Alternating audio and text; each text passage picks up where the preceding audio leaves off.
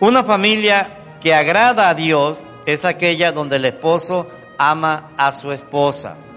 El hombre tiene la responsabilidad delante de Dios de garantizar el desarrollo integral de todos los miembros de su familia.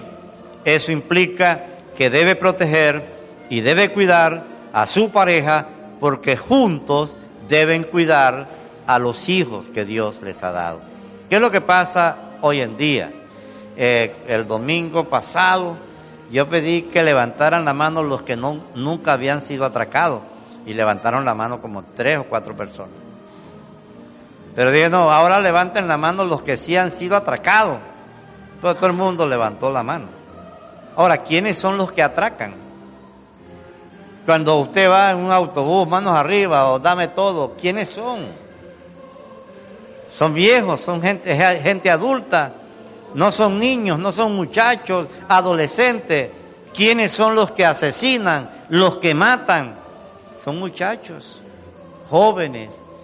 Por cada 10 crímenes que se cometen en este país, tres son cometidos por muchachos menores de 13 años. Tres de cada 10 son cometidos por niños pero ¿quién es el culpable de que un niño sea un criminal?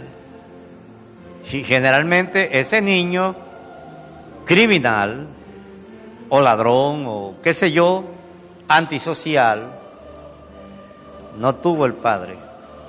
O qué sé yo, pero la responsabilidad tanto de él como de ella es estar unidos bien unidos, porque unidos van a proteger y van a salvar el bien más preciado que Dios ha dado, que son los hijos.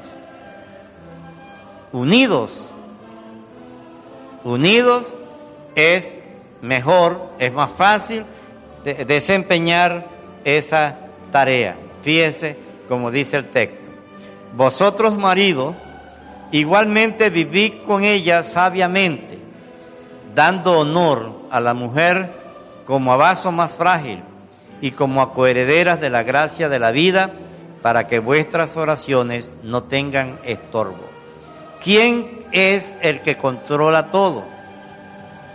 El que tiene la última palabra en todo. Es Dios. Una familia que agrada a Dios depende de Dios. Pero el hombre que maltrata a su mujer,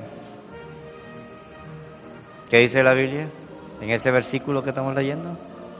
Si no trata sabiamente a su mujer, sus oraciones van a tener estorbo. Y lo otro que se dice allí es que la mujer es coheredera de la gracia de Dios. Es un ser humano igual a ti. Ambos tienen por cabeza a Dios. Y todo el que le teme a Dios respeta al ser humano. Porque además de ser su esposa, también es su hermana en Cristo. Pero además de ser su hermana en Cristo, es su prójimo. Y todo ser humano debe ser respetado.